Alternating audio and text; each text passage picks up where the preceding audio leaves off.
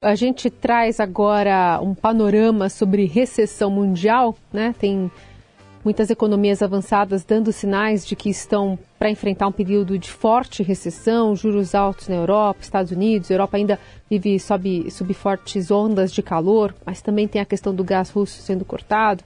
China ainda enfrenta ainda lockdowns né, para defender a população contra o alastramento da pandemia de Covid. Enfim, um cenário que a gente aborda agora com o pesquisador sênior da área de economia aplicada do FGV IBRI, Samuel Pessoa. Professor, obrigada por estar aqui. Bom dia. Bom dia. Prazer falar com vocês. Como é que o senhor coloca esse contexto todo e essa fatura que pode e talvez seja mesmo cobrada também no Brasil? Eu acho que os três casos que estão preocupando mais, eles são muito diferentes entre si. Né? Eu menciono, China é um caso, Europa, principalmente Europa continental, é outro caso, e Estados Unidos é um terceiro caso diferente. Tá? Então vamos para o parte rapidamente. Ah, os Estados Unidos é uma recessão mais clássica que deve vir no final do ano que vem. Né? Houve muito impulso fiscal, houve uma recuperação em V como ocorreu no Brasil, muito rápida após a, o momento mais agudo da epidemia. O mercado de trabalho está a pleno emprego e tem uma inflação por excesso de demanda. Teve muito choque de preço, os choques estão revertendo, significa que a inflação vai cair, mas após essa reversão dos choques vai ficar uma inflação de salários, de serviços, de bens né, de excesso de demanda sobre oferta. E aí você vai subindo juros, produz uma desaceleração, essa desaceleração enfraquece um pouco o mercado de trabalho, e isso em dois anos, mais ou menos, faz com que a inflação volte, volte para a meta de 2%. Então é um ciclo monetário clássico nos Estados Unidos, que está no início. Esse negócio deve gerar uma recessão mais acentuada nos Estados Unidos no final do ano que vem. A Europa é uma situação diferente. A Europa tem guerra e tem uma contração da oferta, principalmente de insumos essenciais ligados à energia, principalmente gás. Então tem um choque de preços, mas o choque de preços não é produzido por excesso de demanda. Ele é produzido porque da noite para o dia um insumo absolutamente essencial foi restrito. Evidentemente, eles vão ter que como a oferta reduziu muito, eles vão ter que reduzir a demanda, e um instrumento de redução de demanda é a subida de juros, mas é uma restrição de oferta tão intensa que eu acho que é impossível enfrentar esse tipo de fenômeno só com mecanismo de preços e política monetária. Vai ter que vai ter que ter racionamento e eu acho que os europeus estão se convencendo disso. E quando chegar o inverno vai ficar mais claro como que eles irão enfrentar, eles vão enfrentar com racionamento. Uma situação parecida com, a, com o que aconteceu no Brasil lá no segundo mandato do governo FHC, que houve um racionamento de energia. E na China é uma terceira situação. É mais difícil a gente entender o que está acontecendo na China, porque provavelmente a desaceleração que é forte, só para vocês terem uma ideia, no começo do ano, no final do ano passado, a gente enxergava a China crescendo 5,5%, 5,2% vai crescer 3. Então é uma revisão muito forte. Evidentemente, o fator prioritário que gerou essa enorme revisão é a insistência na China numa política de Covid zero. Né? A gente pode dizer que, de certa forma, a China está sequestrada pelo sucesso que ela teve.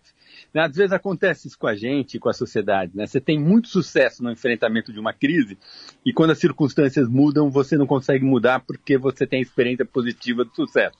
Então a epidemia virou uma endemia, é alguma coisa tipo gripe hoje, depois das vacinas, todo mundo está enfrentando dessa forma e a China está com dificuldade de dar esse passo. Mas além disso, que gera esses lockdowns, esses fechamentos da economia, que explica uma boa parte dessa revisão para pior, tem outras duas dinâmicas na China. Uma que é um ajustamento que vem desde setembro do ano passado, fruto de políticas de controle que foram feitas pelo governo chinês em função de excessos que havia no mercado imobiliário, e o setor de, as incorporadoras estão fazendo seus ajustes, tem algumas quebrando, então tem um processo de médio prazo de redução do investimento imobiliário e tem uma percepção de que as expectativas estão deprimidas, há uma percepção da população chinesa de riscos, é, e isso gera um comportamento é, preventivo, um excesso de poupança, então parece que falta demanda lá. É, tanto é que os juros estão nas mínimas históricas. Então eu diria, Estados Unidos é uma recessão clássica, de ciclo monetário que sobe para desacelerar a economia, para trazer a inflação na meta. Europa é uma sequência que continua de choques de oferta, que vai requerer algum racionamento. E China é uma situação mais de carência de demanda, inflação muito baixa, juros muito baixos. Professor, é, todo esse cenário que o senhor está nos retratando é, desemboca aqui, é inevitável, na campanha eleitoral brasileira em que a gente, grosso modo, está vendo de um lado o candidato à reeleição dizendo que é, tudo isso está acontecendo no mundo e que não é culpa do governo dele, e do outro lado, obviamente, por seus interesses também, os adversários dizendo que sim, é, é culpa do governo dele. Até que ponto o Brasil tem uh, uma margem assim para lidar com esses problemas mundiais sem ser tão afetado? Olha, eu acho que o desempenho econômico do Brasil não tem sido ruim. É, se nós olharmos a atividade econômica, o Brasil está hoje 3% acima de onde nós estávamos no final de 2019. A população ocupada hoje está uns 7% acima de onde nós estávamos no final de 19. Então, do ponto de vista econômico, não tem muito problema. Agora, existe uma crise social forte a impressão que a gente tem é que a crise social é maior no Brasil do que nos nossos vizinhos, é, e me parece que o governo tem sido muito lento para melhorar a qualidade dos cadastros, para fazer um programa que seria o Bolsa Família 2.0, uma atualização do programa Bolsa Família, que incorporasse os informais, aquelas pessoas têm um risco grande de cair na pobreza. E acho que, apesar do governo ter gastado, estar gastando muitos recursos, ele o faz de uma forma muito ineficiente.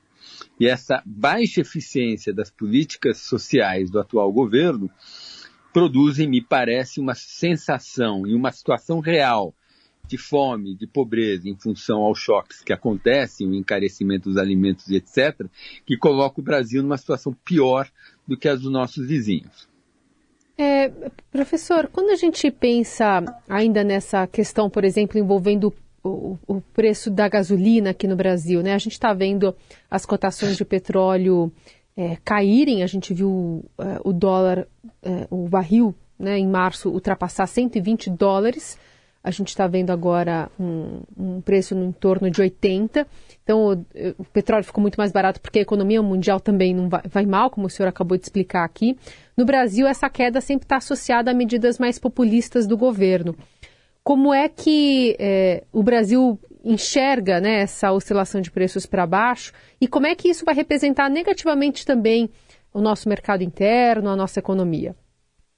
Acho que uh, eu não tenho acompanhado em detalhe a política de fixação de preço da Petrobras, mas parece que a Petrobras está seguindo uma, uma política mais ou menos de paridade.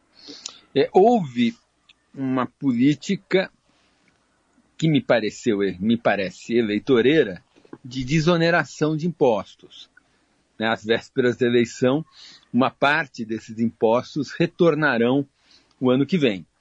É, essa política de exoneração de impostos, ela não é toda ela despropositada. A gente sabe que, é, por exemplo, o ICMS é um imposto que foi criado nos anos 60.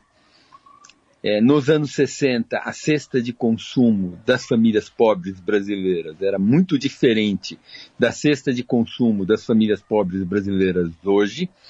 Então, a redução ou a requalificação de alguns bens e serviços como bens essenciais, como ocorreu com, aquela, com aquele projeto de lei 18, né, que transformou combustível, telecom, é, energia em bens essenciais e, e, portanto, estabelece um limite superior para a alíquota de ICMS que incide sobre esses bens e serviços, essa medida não é despropositada. Ela faz sentido em função da mudança da cesta de consumo das famílias de baixa renda no Brasil, desde que o ICMS foi criado lá nos anos 60.